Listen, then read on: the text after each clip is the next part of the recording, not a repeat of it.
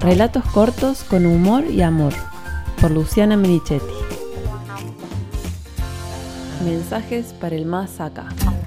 Desde hace un tiempo estoy atenta a las señales. Un número, un libro abierto al azar, una frase en uno de los tantos grupos de WhatsApp, el horóscopo en el diario que envuelve los huevos. Me dejo llevar confiadamente, tomando esos mensajes enviados desde otra dimensión para encaminarme de una vez por todas hacia algún punto más definido en esa nebulosa que siempre fue y seguirá siendo el futuro.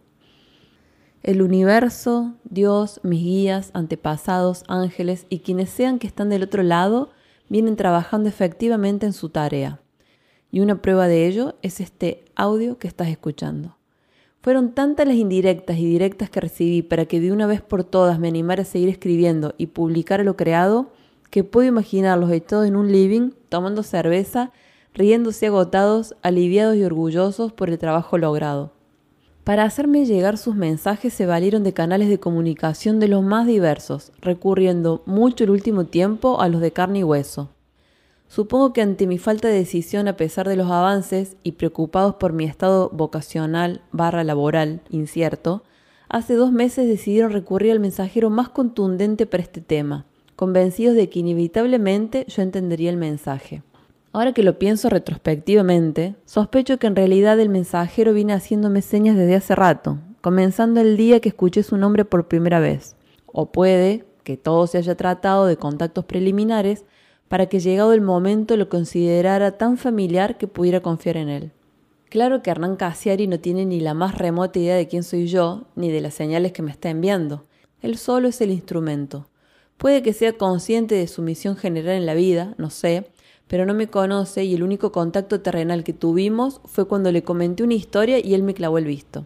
Es que para Cassiari yo soy una entre miles de seguidores, no tiene por qué saber lo que está obrando en mí.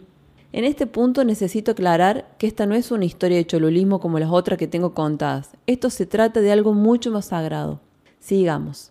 Entraba a Facebook y una amiga mostraba que había visto Más respeto que soy tu madre en el teatro. Abría YouTube y aparecía Hernán leyendo un cuento. Me escapaba al Instagram y ahí estaba él promocionando la Orsay. Al principio creí que era por los algoritmos de Internet para bombardearnos según nuestros intereses, pero cuando la cosa traspasó la pantalla me puse en alerta. Caí a visitar a mi viejo y lo encontraba leyendo El chico que arruinaba las fotos. Limpiando la biblioteca se me cayó un libro arriba del pie, era Messi un perro clavado en el dedo gordo. En el colectivo no podía dormir porque alguien escuchaba su celular a todo volumen, sonaba Cassiari contando un cuento. Mis sospechas se volvieron certeza cuando una noche, antes de dejar el teléfono para irme a dormir y buscando darle un poco de sentido al boludo en Instagram, deslicé con envío las historias para frenarme en cualquier al azar a ver qué mensaje tenía esa historia para mí. A esa altura ya no me sorprendió caer en Casiare, pero sí que no era una historia cualquiera. Contenía el link a un cuento que se llama La teoría de los guiños, una historia que él mismo define paranormal e inmadura, decímelo a mí, y que habla de las señales que nos da el destino para persuadirnos o disuadirnos en ciertas decisiones y así mantenerlos en el surco asignado. Me dormí emocionada y agradecida ante semejante evidencia. Cada vez aparecía con más claridad que tenía que animarme a contar mis propias historias. A la mañana siguiente la duda quiso volver a enroscarme. Me había despertado con la sensación de haber soñado algo lindo. Fui al baño, me preparé el café con leche y cuando me disponía a disfrutarlo mirando las plantas de la ventana, se coló, como un vientito con tierra, la fea sensación de estar creyéndome algo imposible. ¿Quién te dijo que tus historias están buenas? ¿Y si son aburridas? ¿Alguna vez hiciste un taller literario? ¿Quiénes serían tus lectores? ¿Podrías definir en pocas palabras qué es un cuento? ¿Cómo ganarías dinero con eso? Pero para ayudarme a enfrentar el viento norte contaba con Cassiari. Dispuesta a darle batalla, recurrí deliberadamente a él y ahí estaba, listo para salvarme.